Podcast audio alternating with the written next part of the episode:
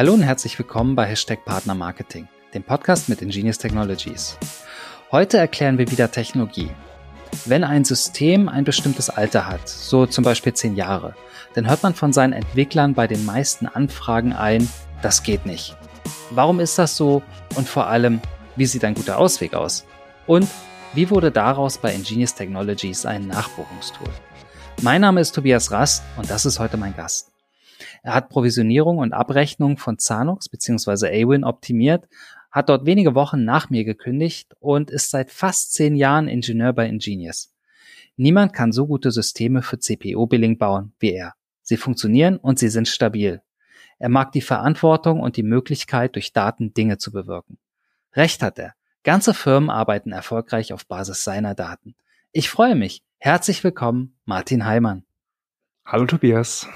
Ich freue mich, dass es geklappt hat. Und ähm, ja, also wir als Firma, aber das war ja, warst ja vor allem du beziehungsweise dein Team. Ähm, wir haben gerade ein sehr großes, mehr, mehrmonatiges Projekt äh, im Hintergrund beendet, von dem der Kunde erstmal nichts sieht. Das heißt Conversion Updates. Wie kamen wir dazu? Ja, die Conversion, so wie wir es bei uns im System haben, ist ja unglaublich umfangreich in den Feldern, die sie bietet und die Daten, die sie aufnehmen kann.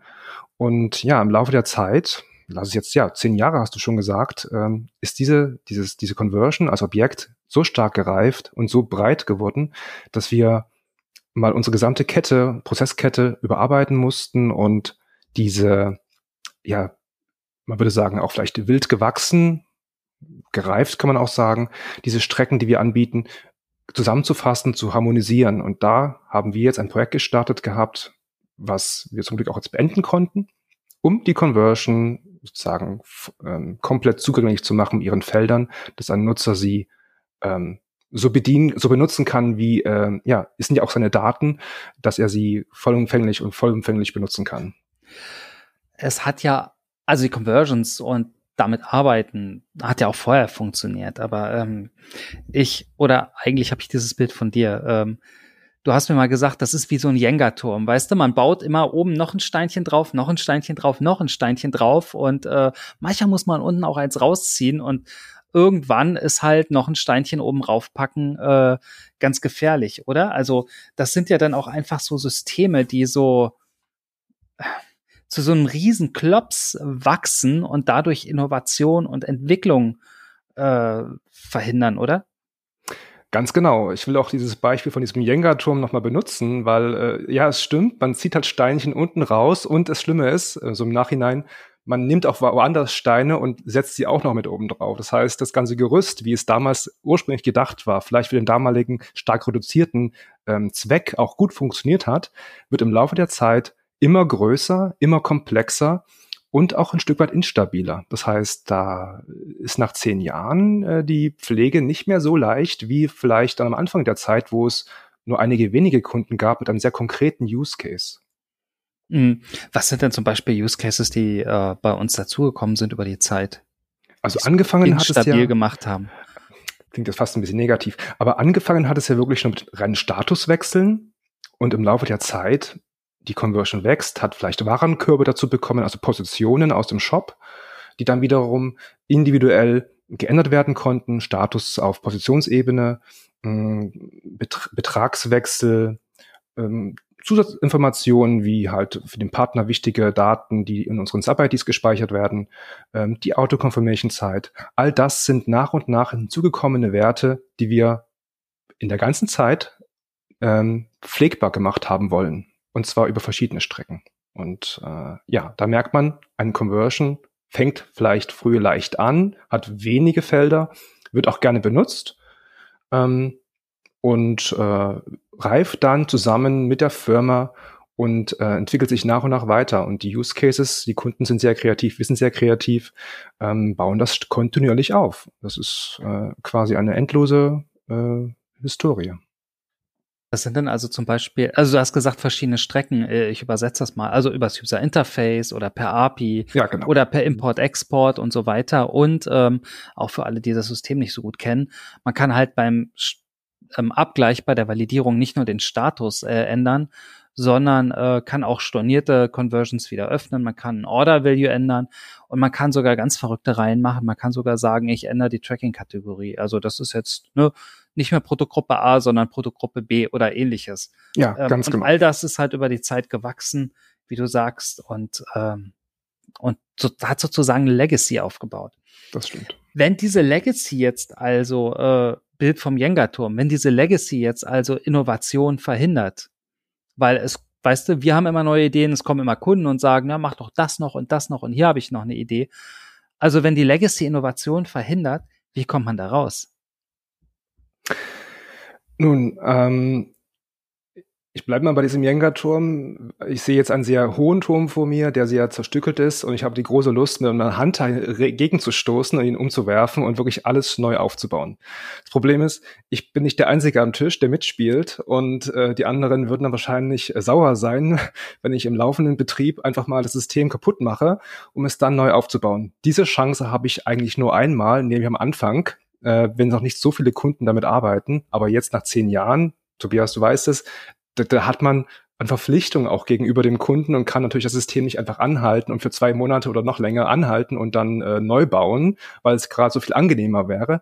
Nein, man muss tatsächlich äh, das am lebenden Herzen oder im laufenden Betrieb ähm, schaffen und ähm, ja auch stemmen teilweise und dann halt die die gewohnten Prozessketten, die der Kunde vor sich hat, weiter bedienen und währenddessen eine neue aufbauen. Das war die Strategie, die wir jetzt auch eingeschlagen haben und äh, genau, wo ich gerne noch weiteres dazu sagen möchte.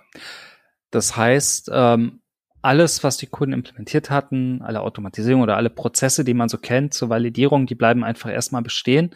Aber parallel wird sozusagen fast heimlich äh, schon schon eine neue Strecke oder eine neue Struktur aufgebaut oder wie muss ich mir das vorstellen? Ja, genau, so ist das.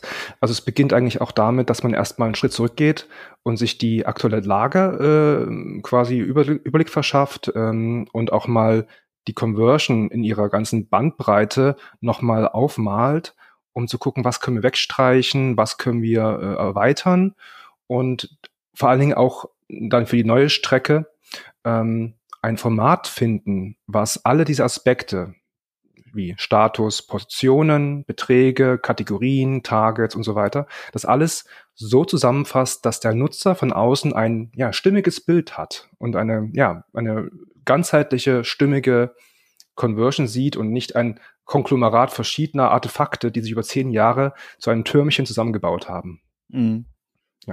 Also die einmalige Chance, die Erfahrung, die man über die letzten zehn Jahre oder was auch immer das waren, gesammelt hat, plus all die Ideen, die man jetzt noch hat, ähm, da einmal einfließen zu lassen, so ganz grundsätzlich. Ja, genau. Also wirklich auch Dinge, die man damals vielleicht ähm, gut gemeint hat und dann im Laufe der Zeit ver hätte verwerfen müssen, aber sie, dann waren sie schon quasi in Verwendung. Diese Dinge auch mal zu streichen oder zu überarbeiten, das ist ein guter Moment, um da wirklich mal so eine Art Inventur zu machen und sich äh, von alten Sachen zu trennen, neue aufzunehmen ähm, und auch ein bisschen mutig sein und dem Nutzer auch eine gewisse Transformation oder Übergangszeit äh, aufbürden. Das heißt, ihn bewusst in unbequeme Momente zu bringen, wo wir wissen, ah, jetzt wird er wahrscheinlich nicht so ganz verstehen, warum ihm das jetzt besser dienen sollte als vorher. Ähm, ja, das sind so Dinge, die wir gerade auch versuchen in dem aktuellen Thema ähm, an den Kunden zu bringen. Und äh, ja, genau, das so, sozusagen Short-Term Pain, Long-Term Gain. Ja. Und wahrscheinlich bei solchen Aspekten wie ähm, Struktur oder Formatwechsel auch mit Kommunikation und auch dem, dem eigentlichen Zweck, äh, dem Kunden klarzumachen, ähm, du wirst davon profitieren, wenn du jetzt alte Zöpfe abschneidest, damit neue wachsen können. Das ist was, das kommt mir auch gerade in den, in den Sinn. Was ist denn der Vorteil für den Benutzer des Systems? Weil, also erstens hat er jetzt eine Veränderung und zweitens ist ja, weil du ja parallel, wir haben gerade gehört, über mehrere Monate an einer neuen, ich nenne es jetzt Basisinfrastruktur baust, ähm, bekommt er keine schnellen Updates. Das heißt, wenn er sagt, ja, ich will da doch nur schnell einen Button, äh, warum kriege ich den denn nicht? Das heißt, auch da hat der Nutzer erstmal erstmal nur Nachteile. Das heißt, äh, was wie sind denn die Vorteile von diesem Vorgehen für den Nutzer? Die Nachhaltigkeit.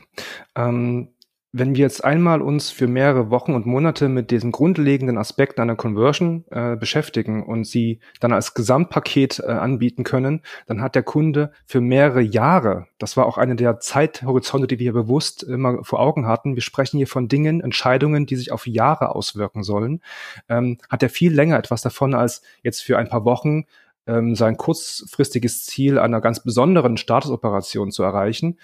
Ähm, ist halt dann auch wieder eine weitere Locke auf diesem Kopf ähm, und fühlt sich erstmal gut an, wird aber in der Gesamtsumme, in der Benutzererfahrung und in dem Zusammenspiel mit anderen Funktionen dazu beitragen, dass das Gesamtsystem eher abgelehnt wird, weil es nicht mehr verstanden wird.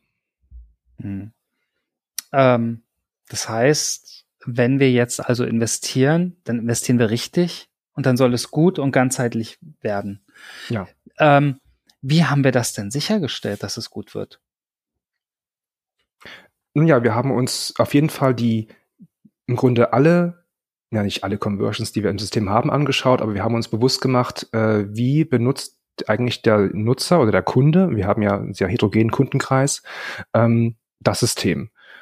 Und dadurch äh, sozusagen äh, versucht herauszufinden, welche alten Strecken sind definitiv wirklich so alt, dass sie ohne Probleme abgeschaltet werden können. Auch das hat es ja gegeben tatsächlich. Also wirklich alte ähm, Prozesse, alte Funktionen, die wir immer noch gepflegt und bereitgestellt haben, die haben wir identifiziert und uns quasi von denen befreit.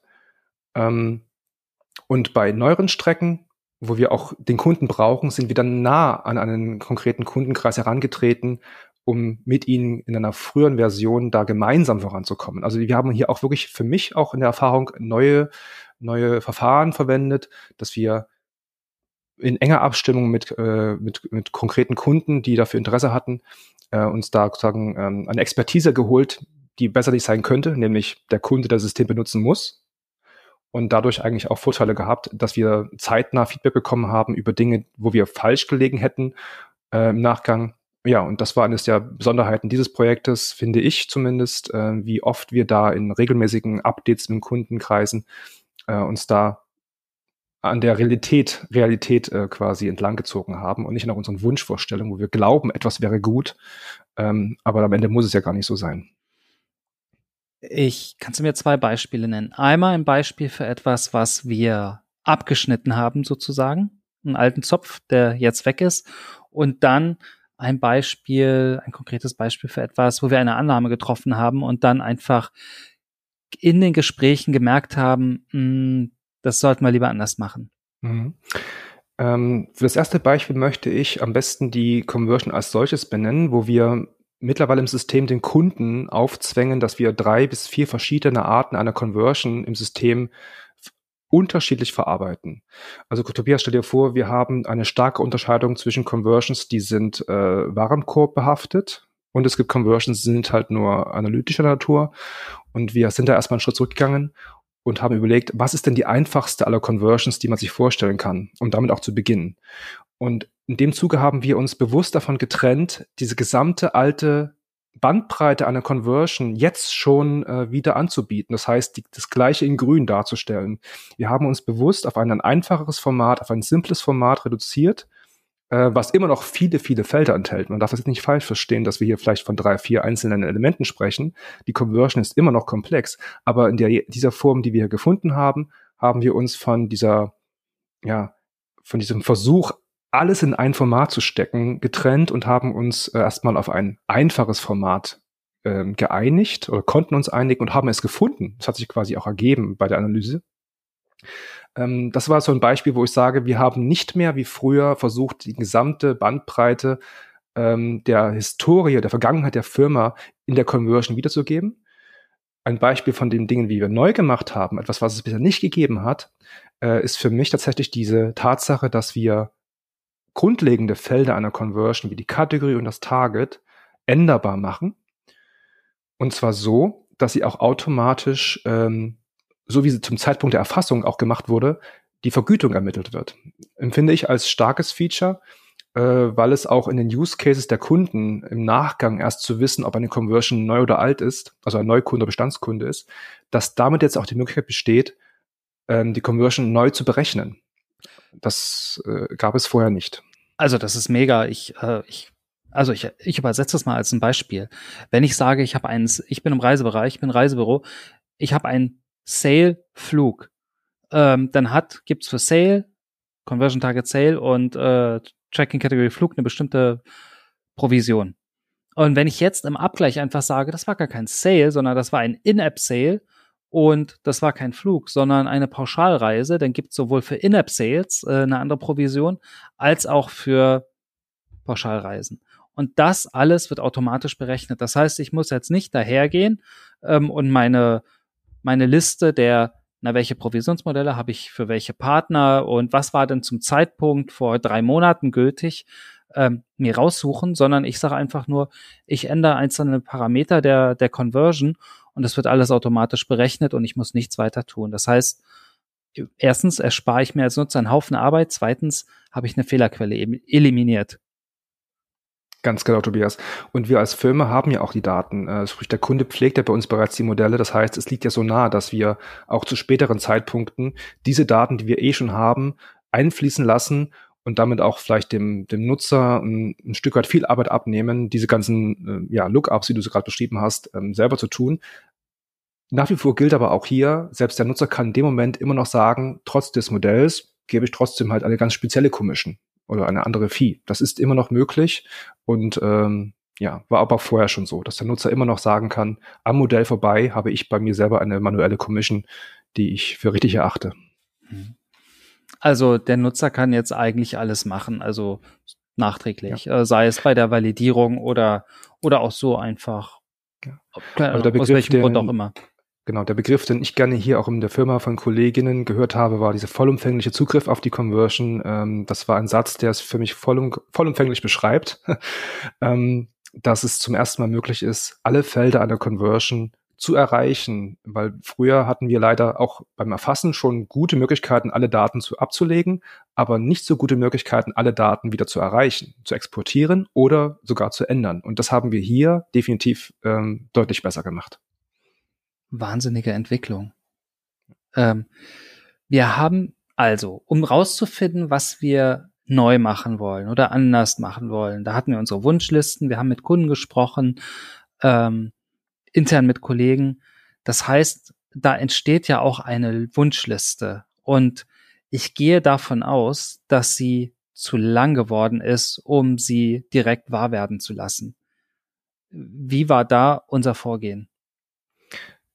Also man darf sich auf jeden Fall was wünschen oder man darf fragen. Äh, das besteht immer. Ähm, und du hast schon recht, ähm, wenn die Gefahr besteht, das Projekt könnte ja dann endlos weiterlaufen und immer weiter verästeln, ähm, dass wir da nie fertig werden, ähm, haben wir hier auch begonnen, in einer Projektiteration zu denken. Und die Iteration hat ganz konkrete Funktionalitäten, die wir aufnehmen werden und aber auch Funktionalitäten, die wir noch nicht umsetzen werden. Das ist ganz klar auch so benannt. Äh, Dinge, die nicht enthalten sein werden, was aber nicht bedeutet, dass sie niemals kommen werden. Ähm, und damit haben wir eine Art Scope oder einen, einen Bereich definiert, äh, der auch quasi stemmbar ist und auch verdaulich. Das heißt, wir müssen das ja auch ins System bringen und die ganzen Änderungen auch kommunizieren und so weiter. Ähm, also ein Paket geschnürt, was so viel enthält, dass es eine gute Verbesserung darstellt, aber nicht zu viel enthält, dass es zu schwer ist, um es in den fünften Stock zu tragen. Wie entscheidet man denn da, was wichtig ist und was nicht? Oder was reinkommt oder raus? Ähm, ich denke, hier war, also ich drüber nachdenke, wie wir es damals gemacht hatten, wir sind ja auch von Kerngedanken ausgegangen, was ist uns jetzt auf jeden Fall erstmal am wichtigsten, sprich eine Conversion neu zu strukturieren, das ist eine, klar, dann die Felder zu updatbar zu machen, ist auch das Wichtige und im Grunde waren das diese wesentlichen Kernaspekte alles, was da rumgeschwirrte, hat sich dann nach und nach ähm, ja, dazu gesellt und das hatte schon automatisch eine geringeren Priorität als jetzt diese Kernfunktion, das Backend-System komplett zu überarbeiten und auch nach außen ein Format zu finden, äh, was der Nutzer gut verwenden kann. Ähm, so war eigentlich die Herangehensweise. Also wir haben uns immer auf den wesentlichen Scope beschränkt. Was war unser Zielmarke, sprich unser Leuchtturm, auf dem wir hin navigieren wollten und was sind so daneben so Leuchtfeuer, die uns auf einen anderen Kurs bringen würden und ähm, daran haben wir uns eigentlich immer messen lassen. Also wir haben immer diese Iteration als Konzeptseite auch benutzt, um uns auch in regelmäßigen Meetings auch abzudaten und klar zu werden, oh, wir verlassen so nach und nach den Bereich, den wir eigentlich ansteuern wollten. Ich kann mir das gut vorstellen. Da, da, da kommen so Punkte wie äh, kurzfristige Verbesserungen gegen Strategie, so, ne? Was ist wichtiger? So, wie, wie gehe ich damit um?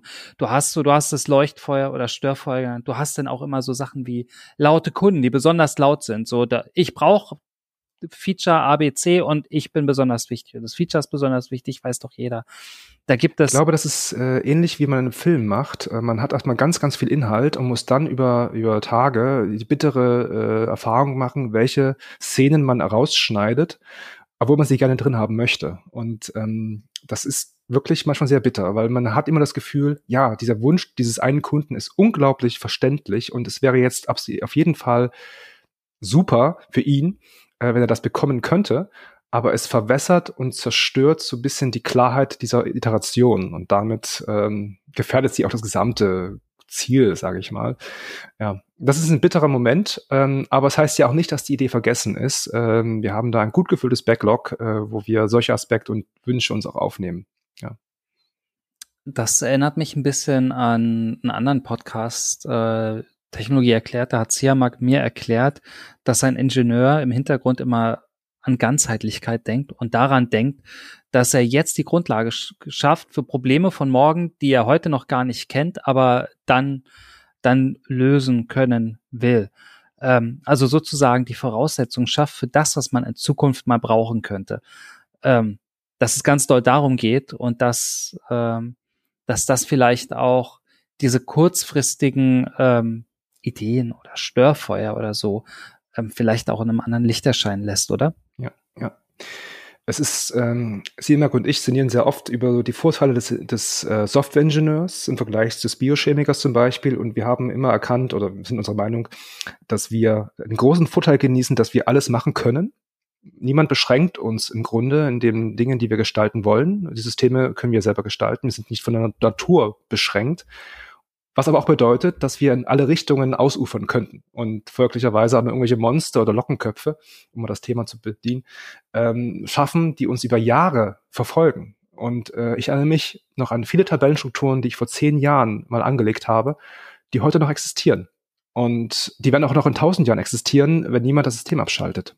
Ähm, und das ist vielleicht der Unterschied zwischen Softwareingenieur und Biochemiker. Seine Sachen, die er entwickelt, sind von der Natur vorgegeben und er muss sich ein Stück weit fügen, hat aber auch das, ähm, ja, den Vorteil, dass er da gewisse, gewisse Entscheidungsfreiheiten gar nicht hat. Und wir als Ingenieure müssen uns eher zurückhalten und immer diese Frage stellen, die Siamak auch oft mittlerweile im Team immer zu stellt. Ähm, ist das jetzt nur für den Moment schnell geschossen oder ist es etwas, was auch in zehn Jahren läuft? Und mit diesem Gedanken geht man auch dann anders an Prozesse heran. Dann hat man vielleicht doch nochmal einen Tag länger Zeit, drüber nachzudenken, es besser zu machen, als schnell hinzustellen, damit es erstmal da ist. Das sind so äh, Dinge, die eher in den ersten ein, zwei Jahren an der Firma gut funktionieren, aber sie werden nicht mehr funktionieren, wenn die Firma einen größeren Kundenkreis hat, weil diese, diese, diese Entscheidungen verfolgen dich im Grunde dein ganzes Berufsleben. Gib mir mal ein Beispiel für so eine, so eine Verfolgung. Das klingt ja fast wie so ein, wie so ein Fluch.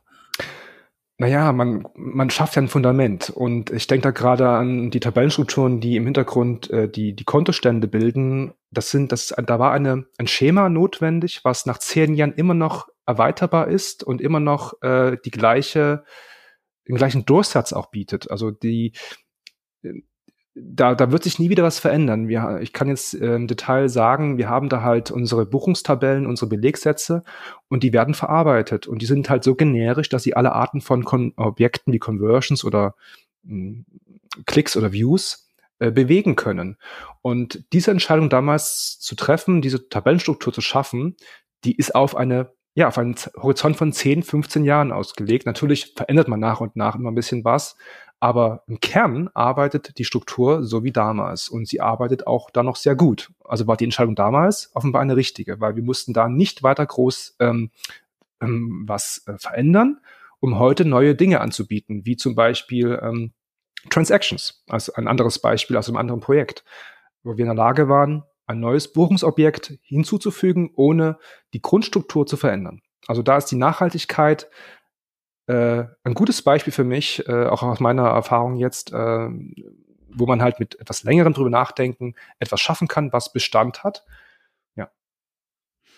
Ich, ich muss kurz Transactions nochmal für die Nutzer übersetzen. Also es gibt Conversions. Äh, ne? Conversion ist sowas wie ein Sale, da kriegt ein Partner eine Provision. Und es gibt Transactions. Transactions tauchen nicht in den Statistiken auf, sondern Transactions sind einfach nur Positionen, die du auf eine Rechnung schreiben kannst. Also zum Beispiel Projektkosten oder äh, ein WKZ oder keine Ahnung, eine, eine monatliche, sei es Gebühr für einen Advertiser oder eine monatliche ein monatlicher Betrag äh, für einen Partner. Das ist eigentlich völlig egal, in welche Richtung das geht. Äh, es geht nur darum, das ist ein Objekt, was nur auf einer Rechnung auftaucht und nicht in der Statistik, weil es ja keine Performance hat oder nicht in dem Sinne konvertierter Online-Traffic ist. Hm. Genau. Und bei diesem Beispiel, Tobias, kann ich ja auch sagen, du hattest ja vor uns nach, nach vielleicht nach Aspekten oder Beispielen gefragt, wo es um eher schlechte Entscheidungen ging, die wir abschalten wollen. Bei einer Conversion, du erinnerst dich, wir haben den Bonus und die Reduction. Das war damals auch eine schnelle Idee, es überhaupt zu ermöglichen, am Tracking vorbei über ein etabliertes Objekt, der Conversion, äh, Bewegungen auf der Kontoebene zu ermöglichen. Da gab es damals noch keine Transactions. Heute können wir mit Transactions unabhängig von Conversions diese Art von Geldbewegung darstellen, und zwar zwischen allen Akteuren in dem System. Und das ist etwas, wo wir damals nie die Zeit hatten, natürlich, weil wir mal äh, ins Tun kommen mussten. Ähm, und da waren Conversions als erstes Objekt natürlich immer vorhanden und äh, ja, man kennt es ja. Ah. Ein Setup anlegen. Das heißt, genau, eine Reduction ist sozusagen ähm, ein Sale mit einer negativen Provision und der taucht auch in der Statistik auf und eigentlich sieht das voll doof aus. Und der eigentliche Grund, warum man den manchmal machen will, ist, weil man aus Versehen dem Partner zu viel ausbezahlt hat, aus welchem Grund auch immer. Irgendein Missgeschick. Ähm, und eigentlich will man ja nur ähm, sozusagen eine Kontostandskorrektur oder eine Korrektur auf Buchungsebene und nicht die Statistik äh, korrigieren. Ah. Ähm, wenn so ein Projekt, also so dieses Ganze im Hintergrund und dieses ganze grundsätzliche machen, das dauert ja lange. Also in unserem Fall war es ein halbes Jahr mindestens, oder? Ähm, warum dauert das so lange und wie stellt man denn die, die Balance zwischen, ähm, zwischen Ergebnis und wie lange es dauert sicher? Nun, in unserem Fall war es ja auch so, dass wir ein laufendes System hatten und ähm, hier auch immer innerhalb dieser sechs Monate, ähm, diesen Zeitraum zu benutzen, auch Zwischenreleases hatten. Das heißt, es wurde nicht einmal auf den Knopf gedrückt und dann war es da, sondern es mussten ja Prozesse nach und nach angeglichen werden und umgestellt werden, kompatibel gemacht werden und auch viele Code-Bestandteile refactored werden, dass sie überhaupt ähm, kompatibel wurden.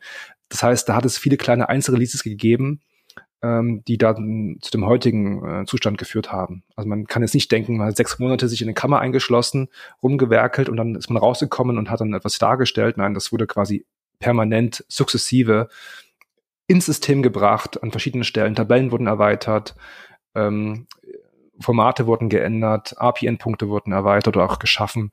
Ähm, ja, das waren Sachen, da, da, da das ein bisschen, äh, das dauert. Ach, das heißt, wir benutzen es jetzt schon, ohne es zu ohne es bemerken. Zu wissen, ja. Ach, genau. das ist ja spannend. Hm. Ähm, gehen wir mal zu den konkreten Verbesserungen. Ähm, was haben wir denn am Conversion Update konkret verbessert? Ich weiß, da haben wir vorhin schon ein bisschen drüber gesprochen, aber vielleicht gibt's da noch mehr. Und was mich interessiert ist, was bedeutet das denn für unsere Kunden? Oder was bedeutet das fürs Partnermarketing? Mhm. Also neben dem etwas klar, also etwas klarer, neben dem klareren Format, äh, was jetzt der Kunde äh, benutzt, um die Conversion zu anzuzeigen, ähm, haben wir deutlich mehr Arbeit auch in die Validierung gesteckt. Das heißt, früher war es so, da haben wir dem Kunden auch etwas zugemutet, dass er sich um die Formate und um Zeitabstände, zulässige Werte in einer Zelle selber bemühen müsste. Auch die Interpretation von Statuswerten als Beispiel, da haben wir dem Kunden damals halt etwas, früh gegeben, während das heutige Format, als einen wichtigen Vorteil, viel sprechender ist und man kann auch als, als Excel-User zum Beispiel ähm, jetzt auf ein Format zurückgreifen, eine Vorlage, die äh, enthält bereits eine starke, äh, starkes Set an Validierungen und Vorprüfungen, die es verhindern, dass man überhaupt etwas Ungültiges einspielt. Da waren wir vorher nicht so gut. Ähm, Ganz kurze Zwischenfrage. Ja? Was ist denn ein sprechendes Format? Ein sprechendes Format, ähm, ganz einfaches Beispiel, Status der Conversion.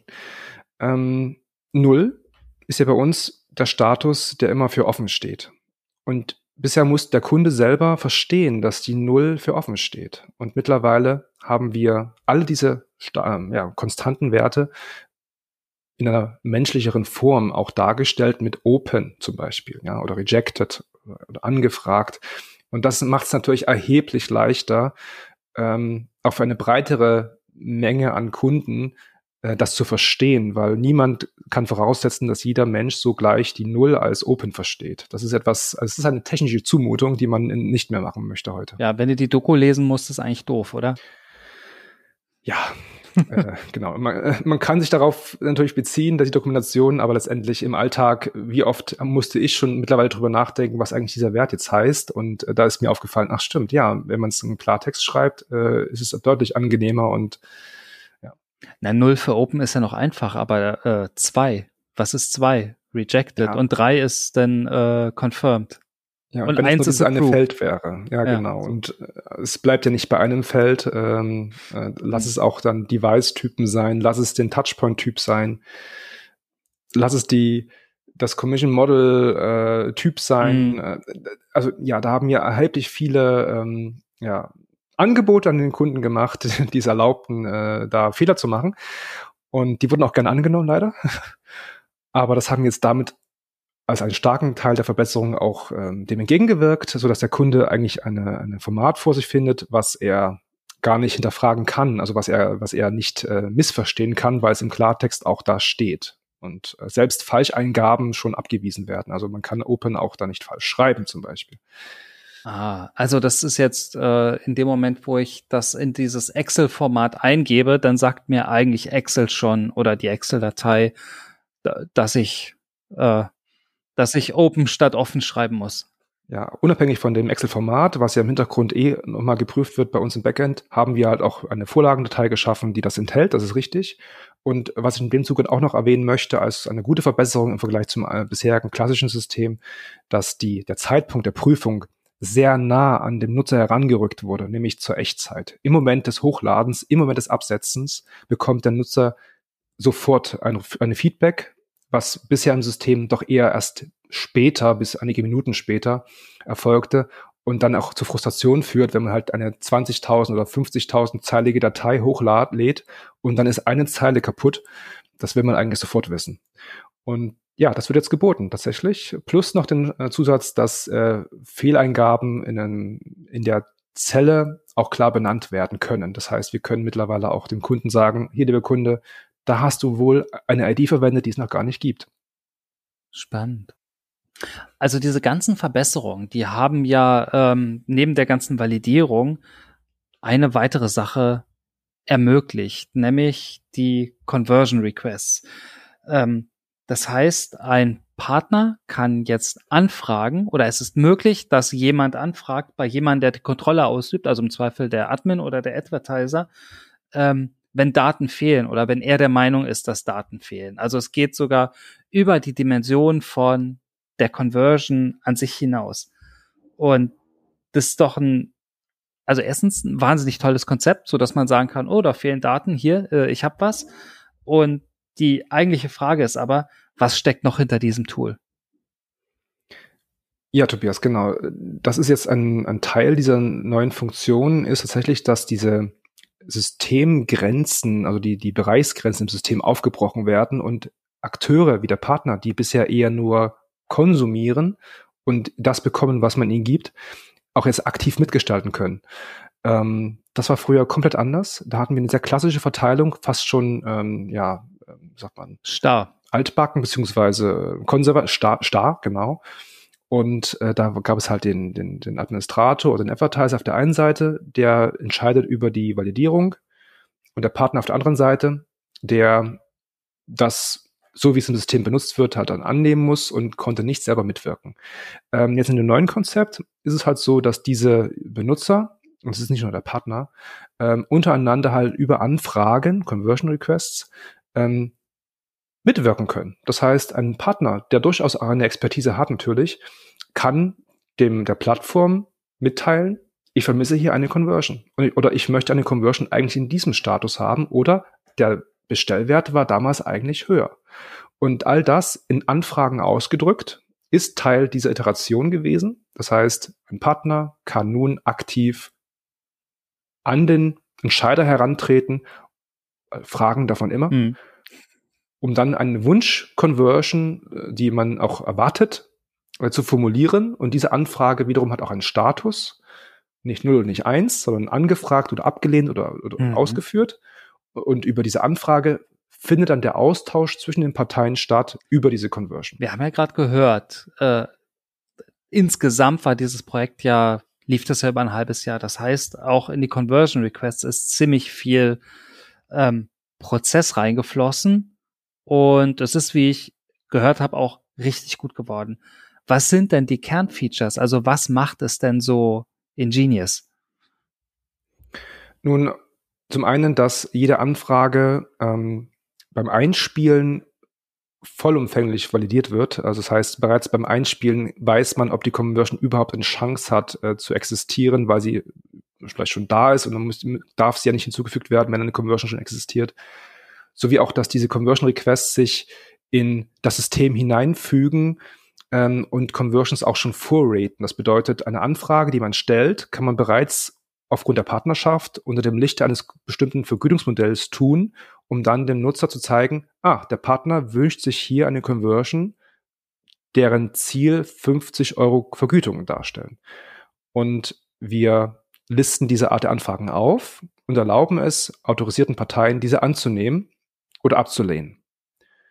Und wir unterscheiden dann auch als grobe, starke Unterscheidung halt zwischen Anlegen von Conversions und, Ab ähm, und Ändern von bestehenden Conversions. Das ist das, diese zwei Grundarten, die wir in diesem Tool mit anbieten, weil darauf läuft es am Ende hinaus. Entweder ich vermisse etwas oder ich sehe etwas, was nicht so ist, wie ich es sein, wie es, wie es sein sollte. Und dieses Konzept empfinden wir als sehr stark, weil es ähm, im Grunde den kompletten Zugriff auf die Conversion erlaubt. Sprich, der Partner kann auch auf alle Felder Einfluss nehmen, kann alle Felder anfragen. Hm. Ähm, aber er muss sie auch nicht äh, akzeptiert bekommen. Also der Entscheider kann immer noch sagen, nein, möchte ich nicht. Und damit äh, dann auch die, die Anfrage abweisen. Also das ist ja, ich versuche das mal alles gerade äh, der der Reihe nach aufzudröseln, weil du schon sehr viel gesagt hast. Also das erste ist, wenn ein Partner eine Anfrage stellt, wird schon mal geguckt, zum Beispiel, ob die Order-ID, ob das überhaupt sein kann, ob die, ob die so ist, dass der, der Advertiser sie wiederfinden könnte. Oder also, dass so bestimmte, du hast gesagt, ähm, eine Chance, ob sie existiert oder existieren kann. Ähm, ich vermute es einfach, da sind so bestimmte Prüfungen drin, ob bestimmte Strukturen einfach funktionieren. Das ist das eine. Und das andere ist, ähm, Vielleicht gibt es diese Order-ID oder diese, diese Conversion ja schon, aber sie wurde einem anderen Partner attribuiert, aufgrund irgendwelcher Attributionsregeln, richtig? Genau, genau. Und dann sagst du vorraten, weil die große Frage ist ja immer bei diesen, ähm, bei diesen Anfragen von Partnern ist, welche Provision gibt es denn? Und da sind wir wieder bei dem Problem, naja, äh, ne, war vor drei Monaten und dann gehst du zurück und dann musst du gucken, welches Provisionsmodell und welche, was, welche Aktion war denn zu diesem Zeitpunkt und das weiß das System ja eigentlich. Und eigentlich ist es ja auch eine Zumutung, also sowohl für den Partner, sich die Provision selber rauszusuchen, die er seiner Meinung nach kriegt, ähm, als auch für den Admin zu prüfen, ob das, was der Partner da sagt, äh, also händisch zu prüfen, ob das so hinkommt oder nicht. Ähm, das heißt, auch da nimmt das System beiden die Arbeit ab und sagt einfach, okay, ich ich schlage einfach selber in meinem Katalog nach und äh, gebe dir die Provision schon mal raus und du musst nur sagen, ja, mach doch. Genau, plus dem verwendeten Modellnamen, damit der Nutzer auch äh, die Zahl, die wir da ausweisen, auch gegenprüfen kann, weil der, der, man sieht möglicherweise seine Modelle, die vielleicht drei, vier Werte enthalten, kann man noch verstehen.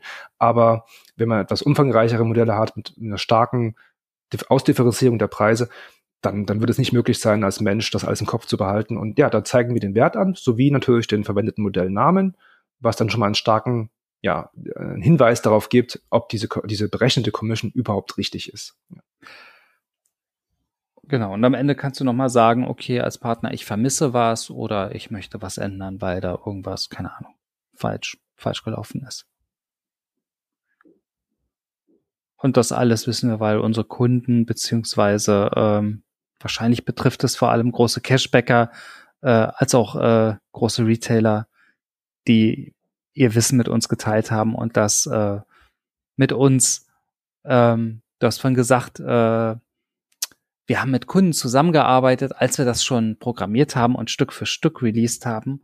Und wahrscheinlich haben bei diesem Prozess ist bei diesem Prozess schon Feedback eingeflossen und äh, echte Erfahrung, oder? Ja, ganz genau. Ja, ganz genau so ist das.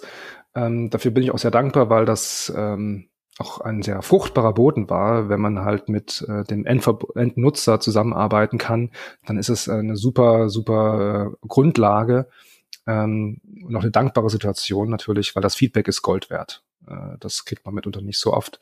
Und das war hier definitiv eine neue Qualität, äh, wo beide Parteien auch mitgewirkt haben, also sowohl der Partnerseite als auch auf der ja, Advertiser-Seite. Und äh, davon haben wir stark profitiert. Das ist definitiv äh, bemerkenswert. Wir haben jetzt ganz viel über den Prozess ge gesprochen und du hast auch nochmal gesagt, okay, es gibt zwei, ähm, eigentlich zwei Bereiche von Arten, zwei Arten von Anfragen. Entweder ich vermisse was oder ich muss etwas ändern. Und wenn ich etwas ändere, da gibt es ja auch verschiedene Möglichkeiten, etwas zu ändern, oder? Also, dass ich äh, zum Beispiel sage, na ja, äh, Order Value war falsch, das ist der einfachste Fall, aber da gibt es ja noch ganz andere Fälle. Wie sieht's denn damit aus? Ja, de facto kann man die gesamte Conversion ändern, das heißt alle Felder und damit also eine Anfrage stellen, die nicht nur den Status oder den Betrag in Kombination wechseln möchte, sondern auch wirklich die Kategorie Target, Status, äh, Sub-IDs, das Device und so weiter. Und all diese Felder ähm, einzelbar änderbar zu machen, das geht. Und wir haben es auch geschafft, tatsächlich diese, die, den Augenblickszustand der Conversion gegen den Wunschzustand der Conversion zu halten und den Nutzer zu zeigen, aha, hier möchte eine, ein Partner eine Conversion dahingehend ändern, dass folgende Felder äh, sich ändern werden, wenn ich den Request annehme. Das heißt, man sieht quasi relativ schnell, gerade bei diesen Änderungsanfragen, welche Conversion ändert sich in welchem Umfang, wie stark. Ah, also ich habe so eine so eine ganz coole Ist-Soll-Ansicht so. Ja, genau. Weil bei Neuan Neuanlegen von Conversions ist relativ klar, dass die gesamte Conversion komplett neu entstehen wird. Bei dem Ändern von Conversions hat man ja eine konkrete Conversion bereits in Bezug und die wird sich wie folgt ändern. Das ist diese Aussage, die wir äh, da auch treffen und unterscheiden wollen, ähm, dass man dann als Nutzer sich bewusst ist, was ich da gerade annehme, hat folgende Wirkung. Also Transparenz und Nachvollziehbarkeit. Und wahrscheinlich tauchen dann diese Änderungen auch in der Historie der Conversion auf, dass wenn man eine Conversion dreimal geändert hat, dass man das dann auch später nachvollziehen kann, dass man sieht, na, da hat ein Nutzer sie dreimal geändert. Da sind wir gerade im Bereich von Dingen, die wir gerne gemacht hätten in der ersten Iteration, aber in der weiteren Folge erst tun werden. Also ja, Tobias, die Frage kann ich mit ja beantworten. Wir werden diese, diese Änderungen transparent machen in der Historie, weil wir das ja auch schon gut können ähm, in der Entwicklung der Conversion in der Historie. Ähm, ist aber in diesem Aspekt noch nicht mit reingekommen, weil wir erstmal dieses, diese, dieses Anfrage als neue, neue Datenstruktur auch äh, erstmal leben möchten. Und die Aktivität, diese Anfrage transparent zu machen, kommt dann im weiteren Verlauf.